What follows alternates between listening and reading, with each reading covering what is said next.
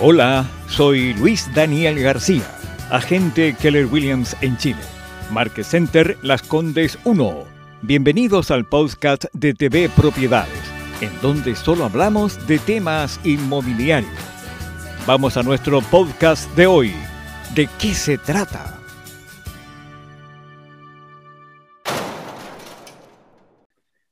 Bueno, comenzamos nuestra, nuestra sesión hoy de TV Propiedades.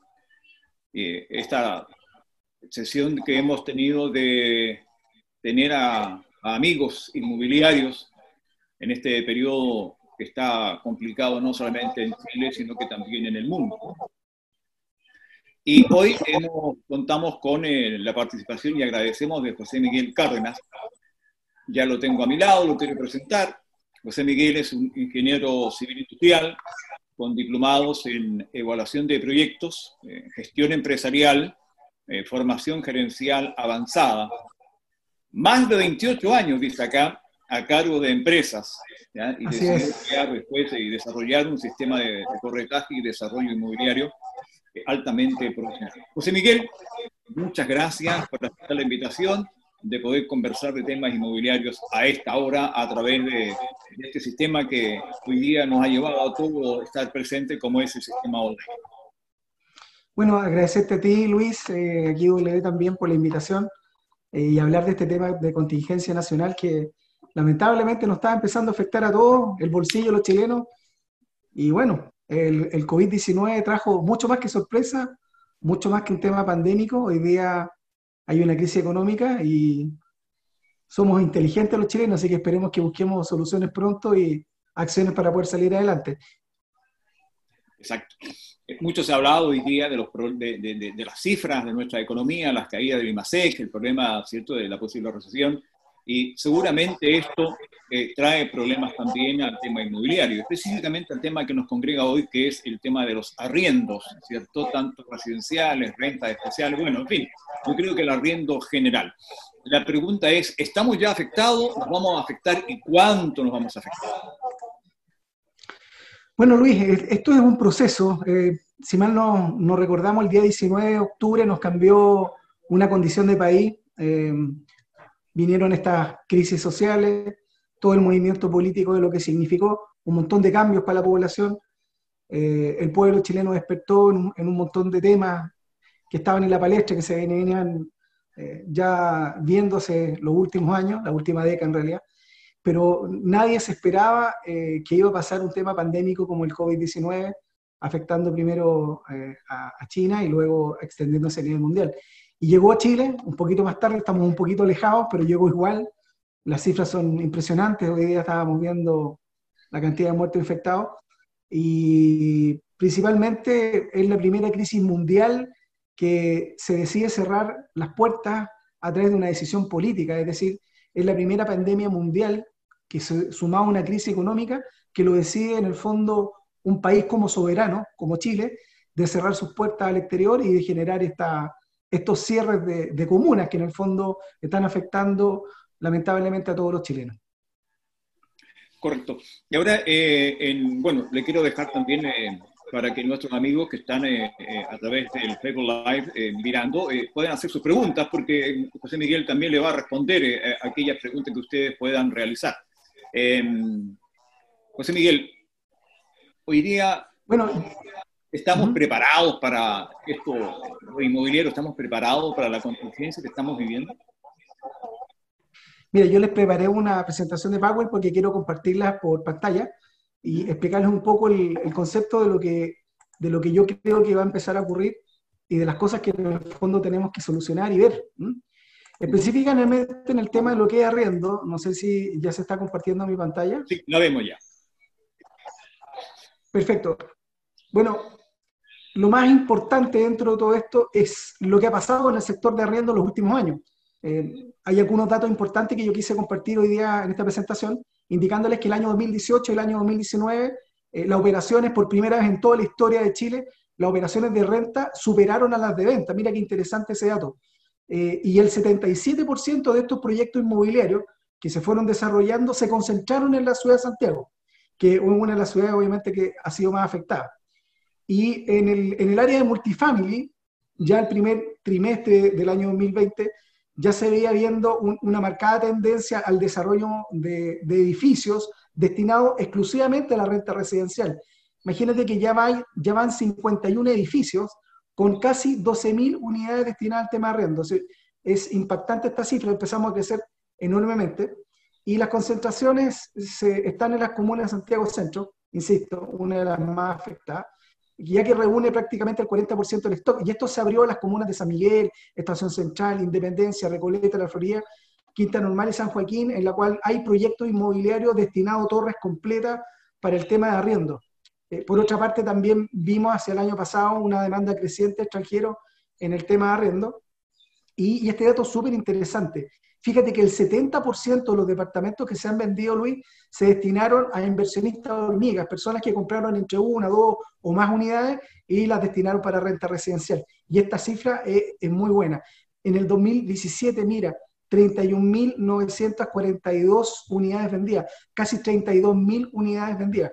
2018 subimos a 35.000. En 2019 volvimos a subir a 38.000. Bueno, este año sabemos que, las cifras no van a estar con donde esperábamos, pero aún así eh, se está vendiendo alrededor de unas 40, 45 mil unidades al año. Eh, esto llevado al campo de arriendo ha significado que en estos últimos solo cuatro años, mira la cifra, casi un 180% de crecimiento en esta demanda.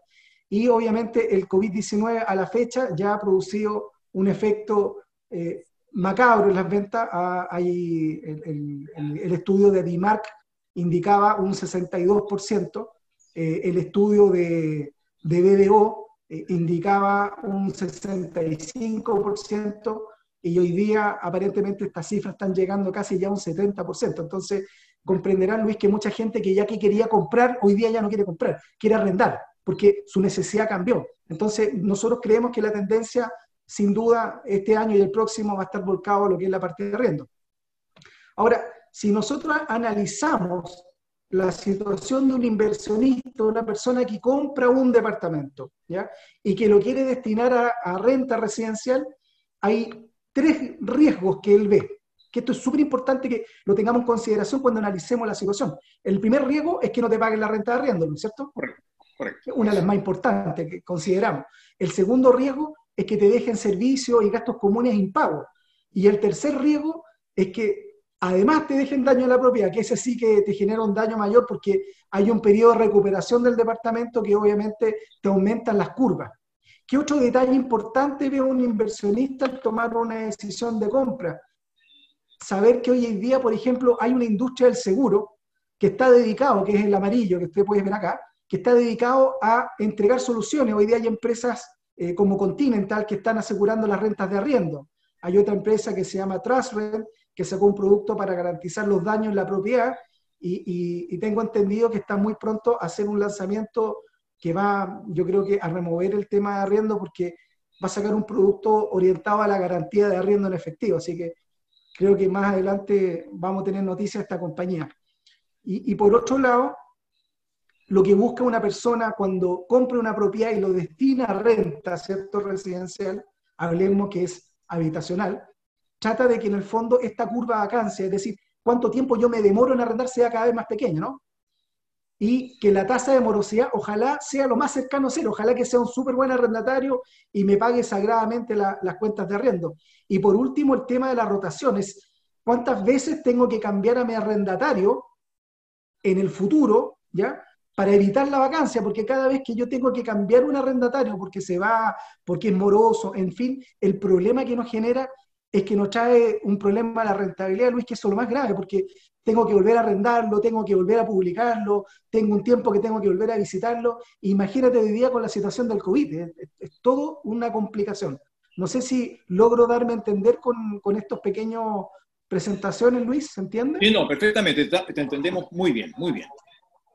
Perfecto. Preparé una planilla más que, que, les quería comentar eh, qué es lo que está pasando y cuáles son los puntos críticos en el proceso de arriendo, que es fundamental que tengamos en consideración nosotros que somos arrendadores, ¿cierto? Que tenemos departamentos o casas que queremos arrendar y queremos buscar una, una solución a lo que está ocurriendo hoy día, que lo vamos, lo vamos a, a discutir ahora. Lo primero, lo más importante, es saber quién me va a arrendar el departamento.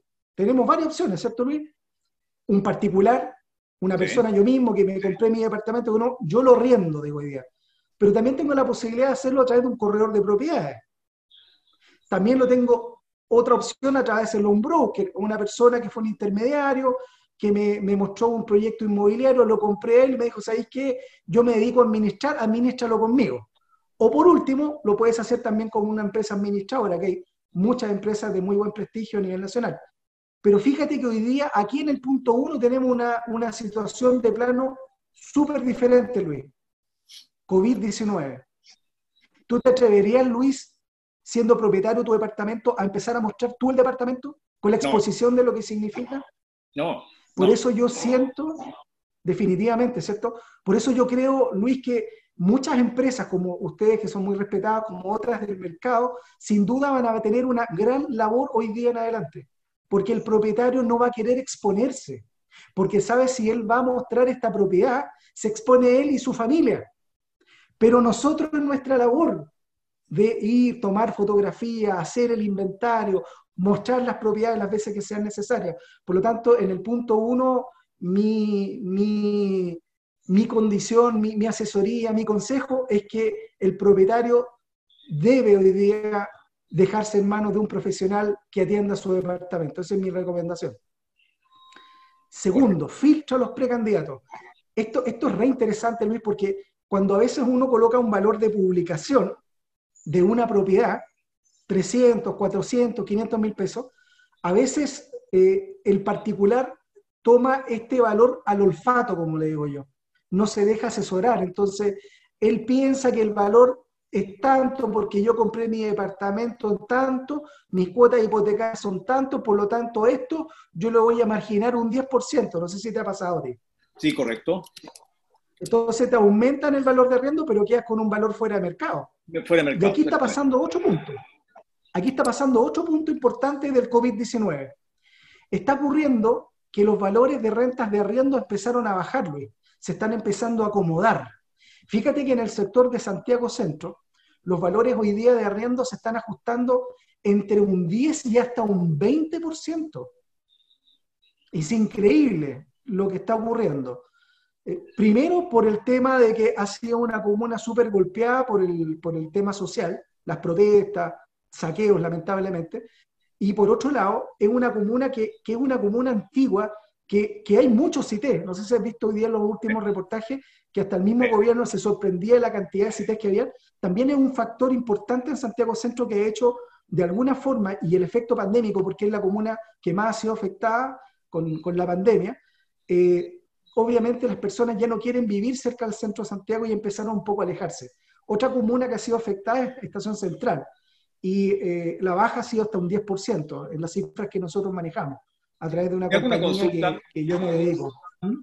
Te hago una consulta, ese, ese porcentaje que tú has dicho que de las bajas de, las, los arriendos, eh, lo, ¿lo, tienen claro los dueños propietarios o es el, el agente el que tiene que asesorar eh, dando esos indicadores que tú nos has dicho? Interesante pregunta, Luis, y eso responde a la primera, al, al primer punto. Yo creo que el particular hoy día debe dejar en manos del profesional su propiedad, porque el, el particular no, no, tiene ese feeling, no, no sabe lo que está pasando en el mercado.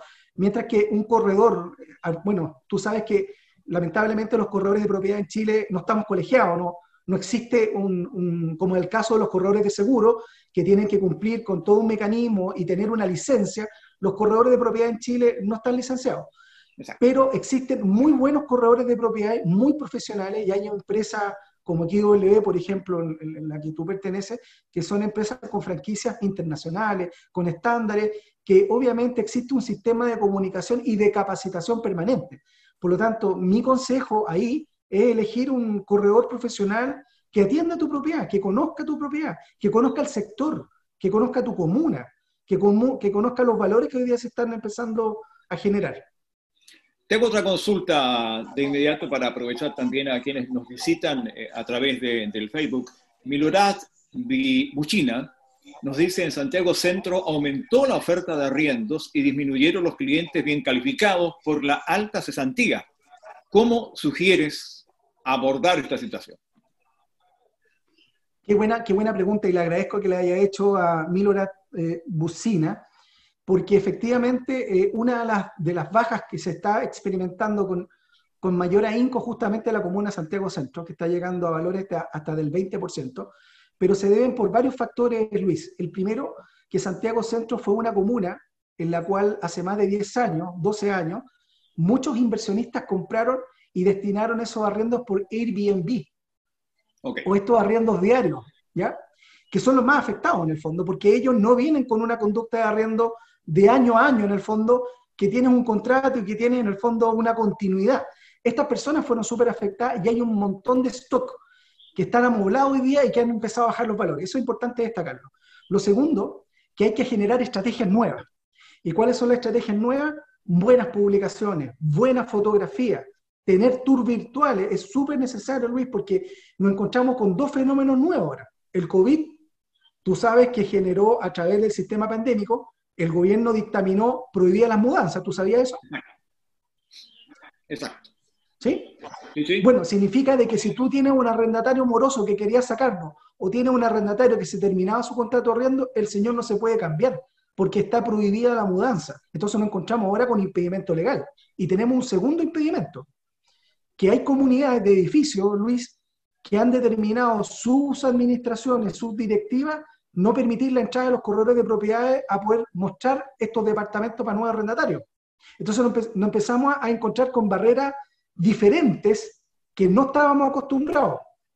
Mi llamado es que los corredores se preocupen, que las empresas y los brokers a hacer tour virtual. Por último, si no tienes el dinero para, para hacer un tour virtual, tú puedes tomar una serie de fotografías y con simples software que tú bajas de internet gratuito, puedes armar un circuito de video, subirlo a YouTube y enviárselo a un potencial arrendatario y de esa forma, sin duda vas a poder arrendar más rápido, porque es el impedimento que está pasando hoy día. No es un problema de precio, no es un problema de, de, de mayor complejidad, sino que yo lo veo a un problema de no poder mostrar. Ok. Bien, Vamos a analizar también el precio, que creo que es importante analizarlo, y, y que tiene que ver con este punto número cuatro, con el análisis y la elección del candidato, porque si nosotros hacemos visitas a estas propiedades, que ya nos encontramos con estos factores, creo que es súper importante que el broker, el corredor o la empresa administradora haga dos análisis. Generalmente hacemos uno, pero esta vez tenemos que hacer dos. Tenemos que hacer un análisis cualitativo y un cuantitativo. Es decir, por una parte, preocuparnos de que cuantitativamente la persona al menos gane tres veces la renta de arriendo. Yo siempre recomiendo el DICOM Equifax en particular porque es uno de los boletines comerciales más completos del mercado. Y eh, basta con un contrato de trabajo, no es necesario pedir eh, un contrato y un certificado de antigüedad laboral si basta con un contrato de trabajo.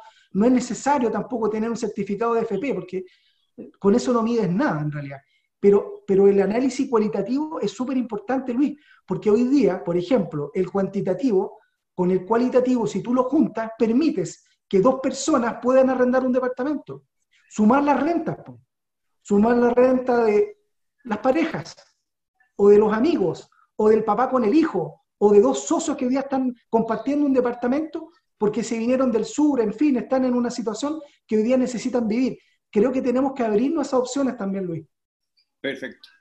Tengo una consulta, tú dices eh, en los análisis, eh, has colocado las cantidades de arriendo, el, tema del Equifax.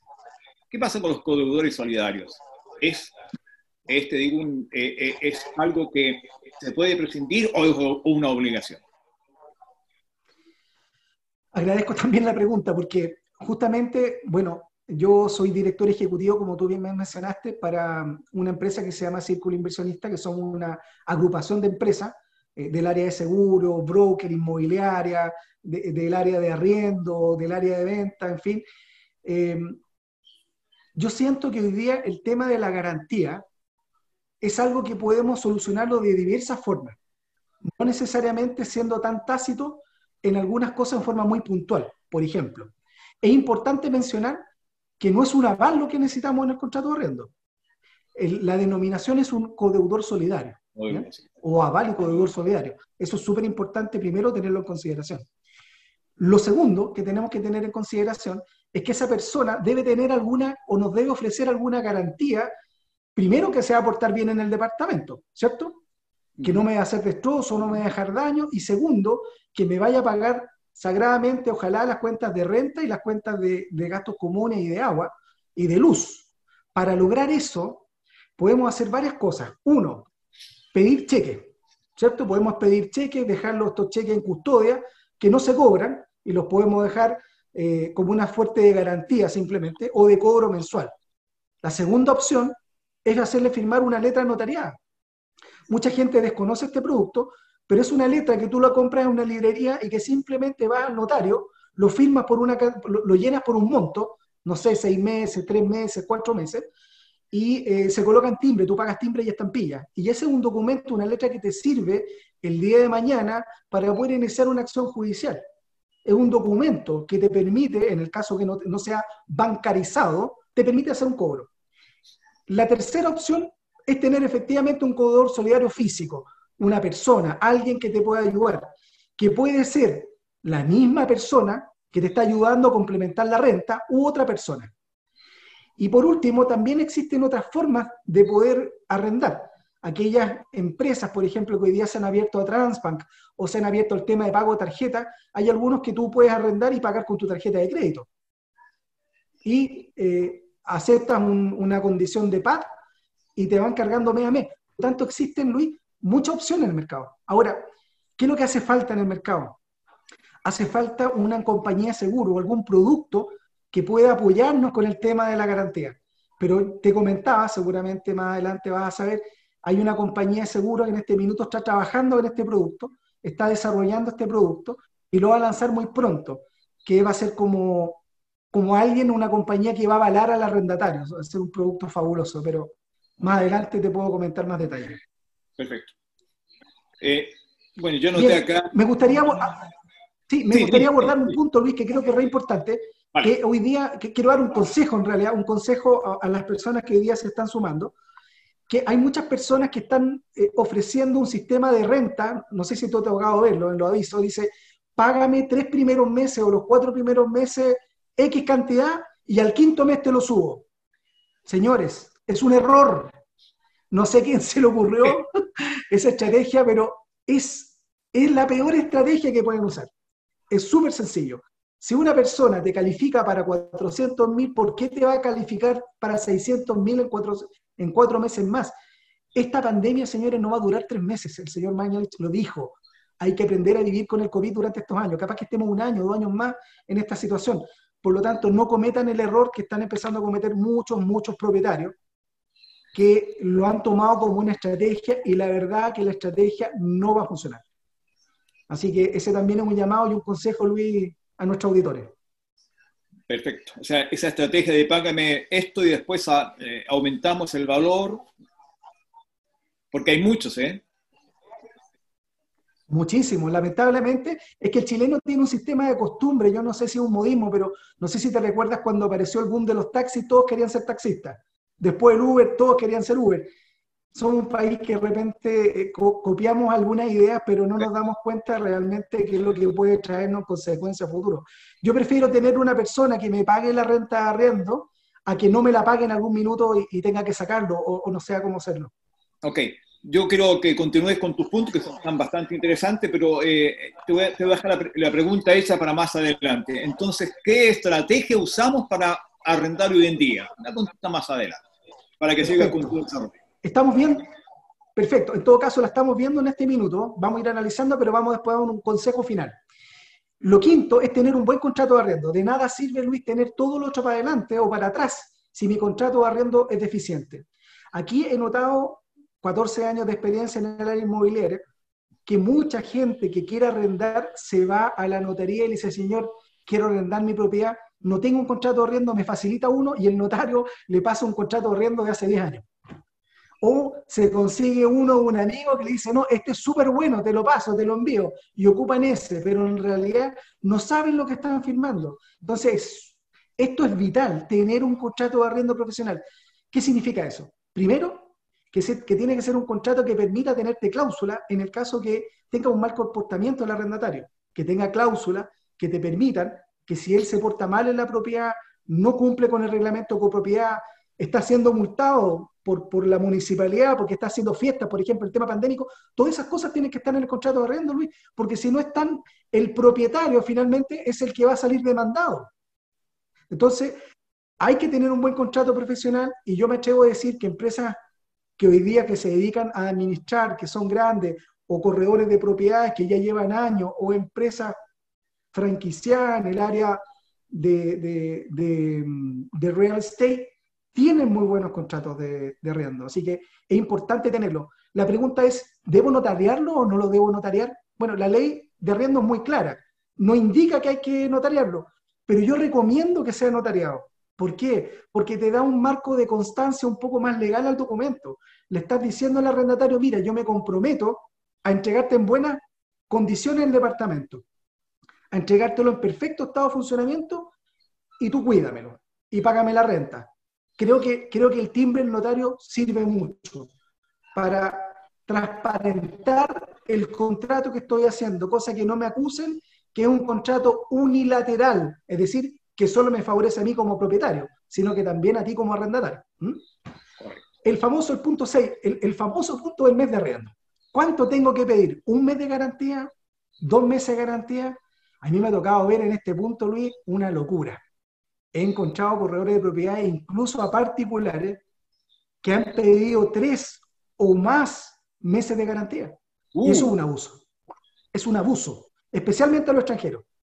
Y el problema mayor es que esa garantía en Chile en realidad no es una garantía, porque en el minuto que cobramos esa garantía en efectivo deja de ser garantía, es un pago en el fondo. Es como, en vez que estar pagando 12 meses, estoy pagando 14 o 15 meses en realidad. Y pasa que lamentablemente la ley de arriendo en Chile es una ley de arriendo muy antigua, que, que estaba pensada para cuando realmente la segunda vivienda en Chile era realmente de un rico, porque antiguamente el que tenía una segunda, una tercera vivienda es porque realmente era muy rico. Hoy día es de moda en realidad. Si tú eres sujeto a crédito, puedes usar un multicrédito, comprarte varios departamentos. Pero la ley de arriendo por eso está en este minuto en el Senado desde el año pasado tratando de ser modificada, eh, que, tú bien lo sabes, ¿cierto? Participamos juntos en, un congreso en la cual se vio esto en, Portal Inmobiliario Mercado Libre hace dos años, junto también con la ley de, corredores de propiedades, y gracias a Dios que también se impulsó eh, el cambio a la ley de copropiedad inmobiliaria, que, que también es un, un temazo con respecto a eso, Así que mi recomendación es, señor, no endeude al arrendatario porque además tú tienes que devolver la plata. Ya se la gastó. Pida un mes de garantía, no pida más. ¿Para qué pedir más? Con un mes de garantía es suficiente. Y además recordemos que hoy día hay un problema económico en el mercado. Luis. No, te decía que en ese punto dice Pilar Guiló Silva que ha visto hasta seis meses de garantía. Qué terrible. Lo creo. Lo creo, lo creo porque, como te digo, eh, hay propietarios ese o corredores que la verdad que están por sobre cualquier eh, eh, normativa o, aspecto básico del mercado y, empiezan a pedir unas locuras. Mira, con respecto a eso, el mes de garantía, mi recomendación son dos, antes del COVID y después del COVID. Si yo era antes del COVID, la verdad que con un mes de garantía no hacemos nada porque sabemos que cuando el arrendatario se va, lamentablemente, lamentablemente digo, que eh, hay cuentas que quedan eh, en el tránsito porque no han sido emitidas, porque él se fue el 30 y la cuenta de la luz, la cuenta del agua, la cuenta del gas, el gasto común llegó el 5 o llegó el 8. Por lo tanto, nos encontramos con un desfase. Ese desfase se paga con la garantía porque es una mala práctica que hoy en día, pues en realidad el arrendatario debiera irse por último prorrateado sus costos, ¿se entiende? Pero queda ahí en el limbo y lo que hace el dueño, agarra la garantía y paga eso. Y después dice, ¿hay daño no hay daño? y por lo general siempre encuentra daño. a veces no lo hay, pero siempre encuentra daño y no devuelve la garantía. Entonces ahí también tenemos otro problema porque con el tema de la garantía, que, que lo solucionamos con el inventario, que lo digo yo acá abajo, porque si, si, si tengo un buen contrato, tengo que tener también un inventario, pero ese inventario en realidad es para dos personas. Es para el propietario, pero también para el arrendatario, porque y el arrendatario tiene que exigírselo al corredor de propiedades, se lo tiene que exigir al propietario, se lo tiene que exigir al broker o la administradora. ¿Por qué? Porque es súper bueno que ese arrendatario sepa en qué condiciones y cómo le están entregando el departamento. Tome fotos. Ojalá que haya un inventario físico y lo firme, y tome fotografía o fírmelo. porque le va a servir como documento de prueba cuando termine el contrato de arriendo. ¿ah? Eso es súper importante, Luis, en consideración. Correcto. Ahora, en Europa, sí, dime. Dame un tiempo para también responder a nuestros invitados.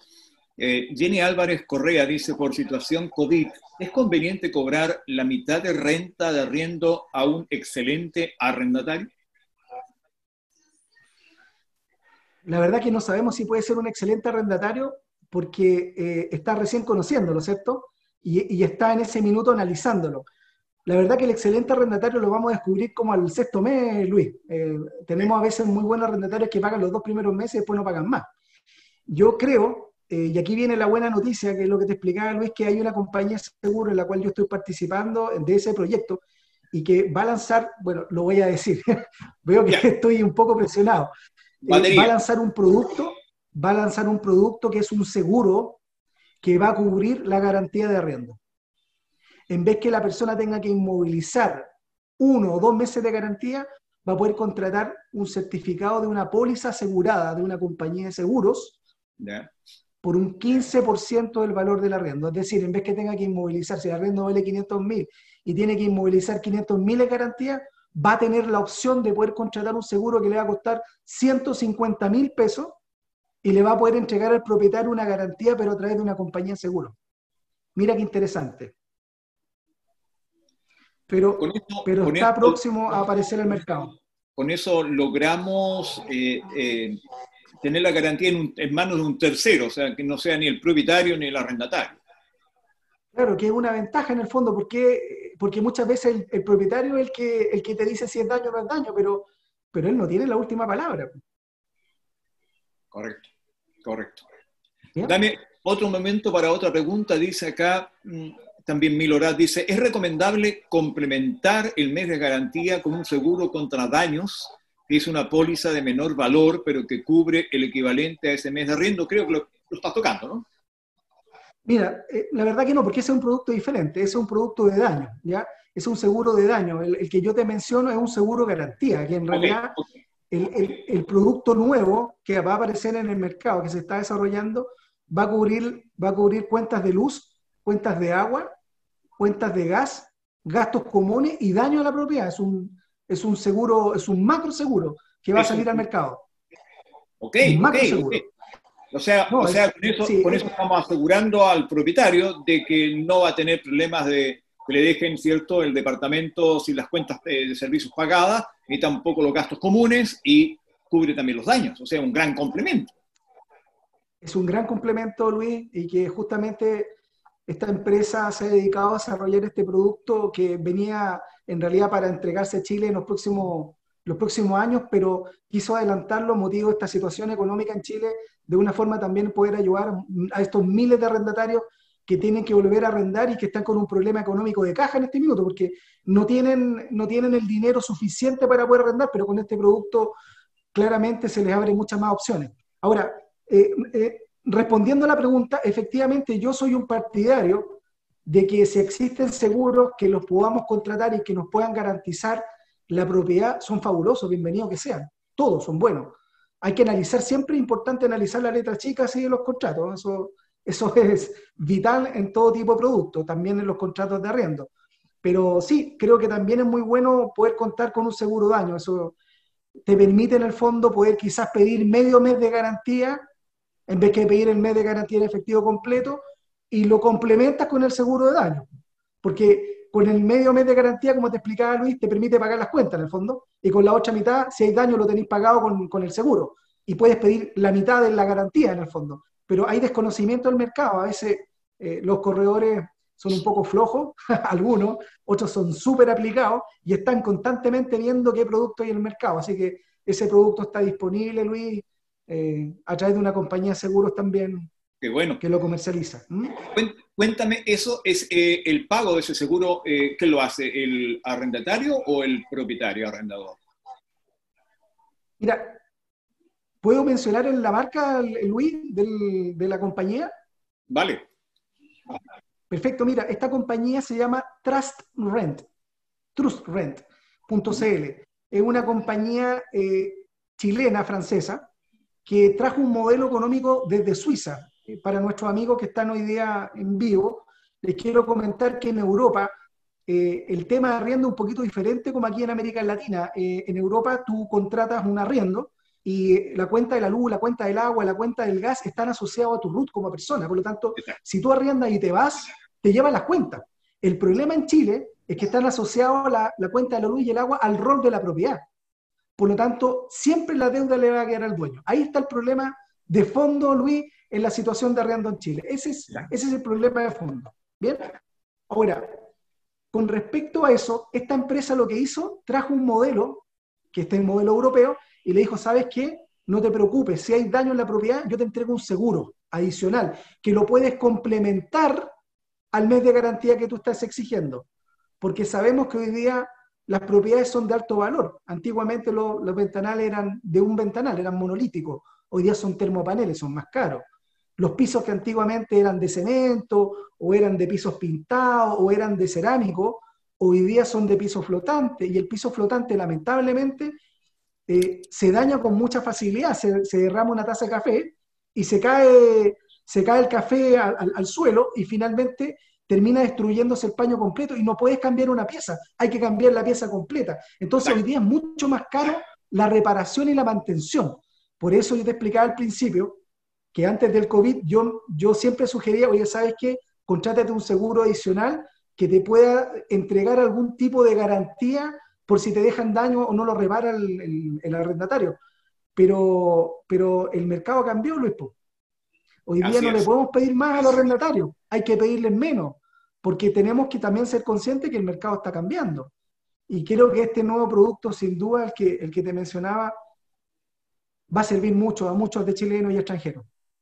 Sobre todo en este periodo en que estamos, tal como tú dices, estamos complicados. Tú eh, recién lo tocaste en, un, en un comienzo, eh, muchos han hablado del tiempo que va a durar esta pandemia. O sea, primero, la pandemia sanitaria y luego una, gran pandemia económica. ¿Cuánto tú crees más o menos que visualizas en el escenario económico principalmente que nos podamos recuperar de todo este problema? Qué gran pregunta, Luis. Bueno, el, sector inmobiliario ha sido un, sector que está sumamente afectado. Eh, las cifras eh, se están publicando diariamente. Eh, aprovecho de hacer un llamado a la gente que nos escucha, eh, que me puedan seguir a través de redes sociales, LinkedIn, por mi nombre, José Miguel Cárdenas. Siempre estoy levantando información relativa al mercado, entregando ideas, algunos tips de lo que está ocurriendo. Y yo siento en profundidad que vienen meses muy complicados, muy difíciles para el rubro inmobiliario. Hay muchos proyectos paralizados, que en este minuto hay un montón de promociones en el mercado hay muchas buenas ofertas. Eh, algunas inmobiliarias incluso han bajado sus precios. He visto en particular proyectos, por ejemplo, en la estación central de, ciertas inmobiliarias que han llegado a precios del año 2018, Luis. Es decir, están vendiendo al 2020 con precios del 2018, debido a que hubo también una cantidad de promesas que quedaron nulas, quedaron sin efecto. Compradores que se desistieron y que la inmobiliaria de alguna forma de compensar esto, lo tiraron a esos mismos valores cuando promesaron hace dos años atrás. Entonces, vamos a ver oportunidades en el mercado inmobiliario que aquellos que eh, tengan los ahorros y, tengan en el fondo los sueldos necesarios van a poder optar estas oportunidades. Pero por otro lado, también hemos notado otra tendencia bien diferente a lo que pasó en años anteriores. La gente está empezando a mirar casas, Luis, por los espacios. Entonces, hoy día las personas están privilegiando irse en una parcela de agrado que tienen media hectárea, que hay mucho más espacio, están empezando a privilegiar las casas con mayor terreno. E, entonces vamos a ver, sin duda Luis, que de esto vamos a aprender todo. Los inmobiliarios, las constructoras se dieron cuenta de que vamos a necesitar más metros cuadrados. Mira lo que te estoy diciendo. Que van a, van a tener que haber dentro de los edificios mayores espacios comunes para la gente que vive. Que las casas se van a privilegiar más los espacios de los patios que incluso lo construido. Y que la gente en realidad se dio cuenta que situaciones como esta el mundo no estaba preparado. Entonces, esto va a ser antes del COVID y después del COVID. Esa, es mi visión. Perfecto. Bueno, dos preguntas. Carlos Marín Enrique dice en qué momento mes día al mercado del seguro que mencionó José. Una pregunta. La segunda, en respecto a la movilidad en Santiago, ¿dónde se está moviendo la gente? ¿Qué, información tienes sobre esta movilidad capitalina? Bien, la, primera noticia eh, con respecto al producto, esperamos que ese producto se lance al mercado eh, entre 30 y 60 días más. Y em, va, va, a haber un lanzamiento, esperamos que sea un lanzamiento muy, muy especial. Em, yo estoy participando en ese proyecto, así que espero encantado, Luis, que me puedas invitar eh, más adelante y poder eh, contar lo del producto. Pero también lo van a ver, lo van a ver también en algunos portales inmobiliarios. ¿ah? Vamos, a, vamos a hacer algunas presentaciones importantes con respecto a eso. Y eh, en relación al, al, movimiento, qué buena pregunta. Efectivamente hay una migración de los arrendatarios de la comuna de Santiago Centro a comunas como San Miguel, como Macul, Ñuñoa, Puente Alto, Maipú, ¿ya? Eh, incluso se están yendo a zonas de independencia, sector de Plaza Chacabuco, eh, se están yendo al sector de Recoleta, cerca del sector de Avenida Perú, todo ese sector eh, hay movimiento. Así que por allá está un poquito la migración. Perfecto. Bueno, estamos llegando ya al tiempo que nos comprometimos. Humberto Monasterio dice las reparaciones por desgaste de uso, ¿qué las cubre el arrendador o el arrendatario?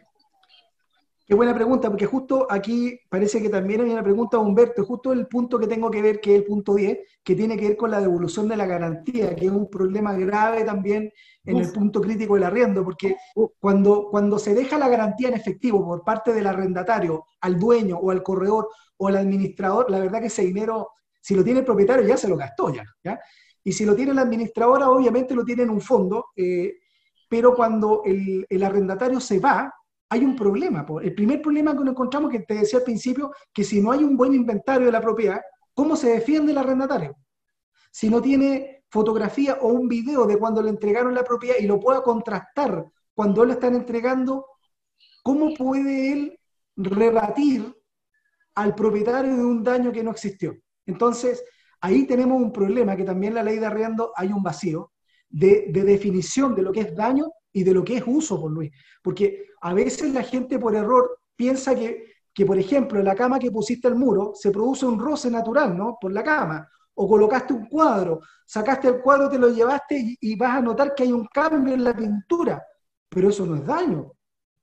Lamentablemente hay smog en esta ciudad y los muros se van manchando. Entonces, e, eso no es daño, eso es uso. Es uso ¿te También el tema del roce de una silla, de una cama, eso es, eso es uso. Daño es cuando yo rompí la muralla o rayé la muralla o rompí el decomural porque lo pasé a llevar con un mueble, eso es daño. El tema es que, ¿quién lo, quién lo divide? Pues si, si es un propietario con un corredor, que el corredor a veces, no digo siempre, a veces le da un poquito más al favor al propietario que al arrendatario, y nos encontramos que a veces el corredor, lamentablemente, a pobre de él, es juez y parte. Exacto. Entonces, tiene una labor un poco ingrata el corredor de propiedad porque está en medio.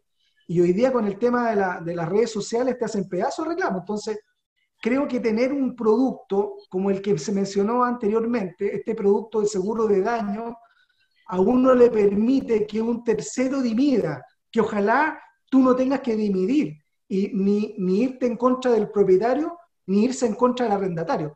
Ese producto que mencionaron delante, que es el producto de seguro de daño a la propiedad, yo lo encuentro fabuloso porque eh, aparte de ser súper económico, una póliza de un departamento de 250 mil, esa póliza seguro creo que vale como 66 mil pesos un solo pago al año, le permite al arrendatario tener la tranquilidad que si se portó bien le van a volver la garantía.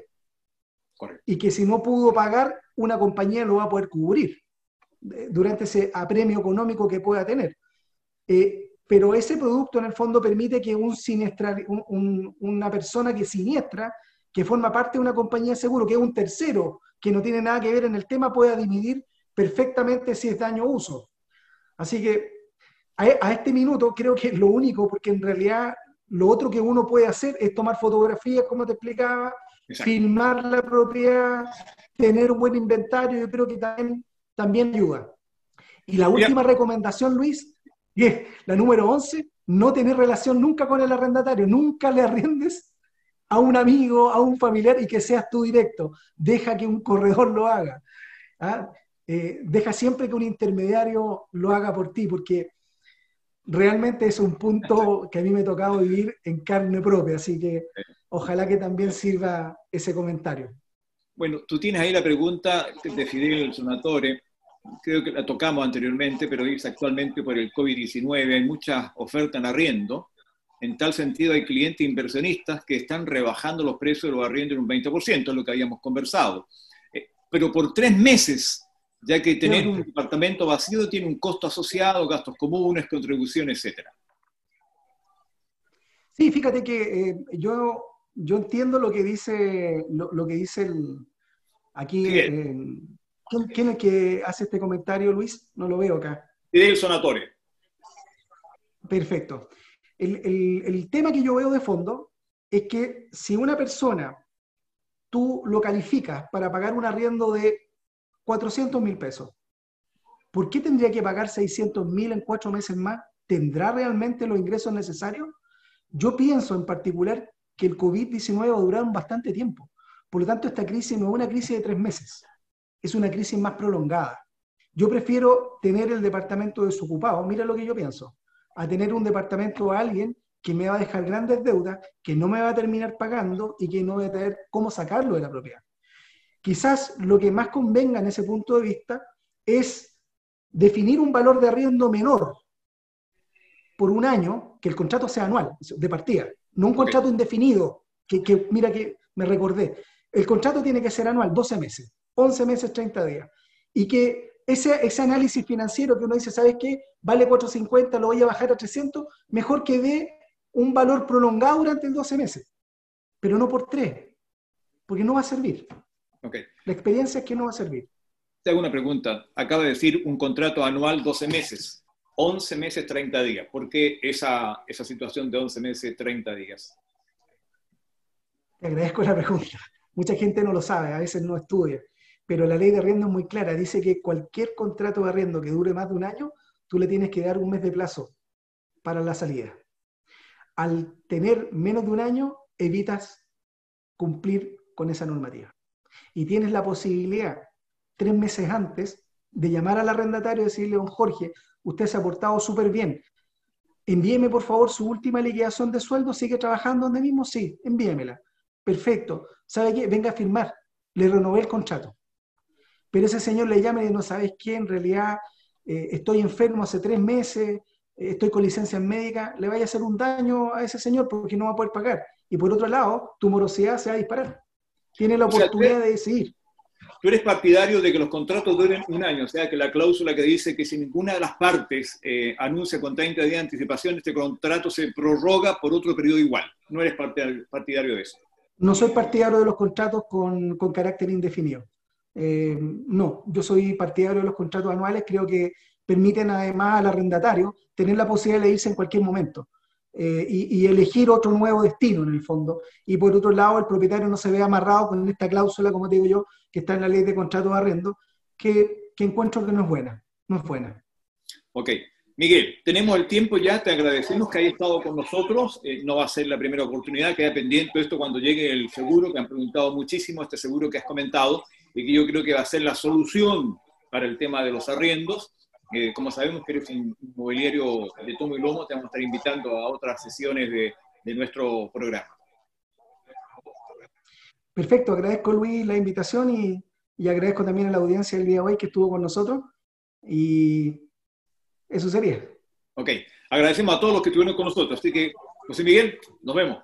Chao. Un abrazo, chao, gracias. Y eso es todo. Gracias por su atención al podcast de TV Propiedades y hasta una próxima edición.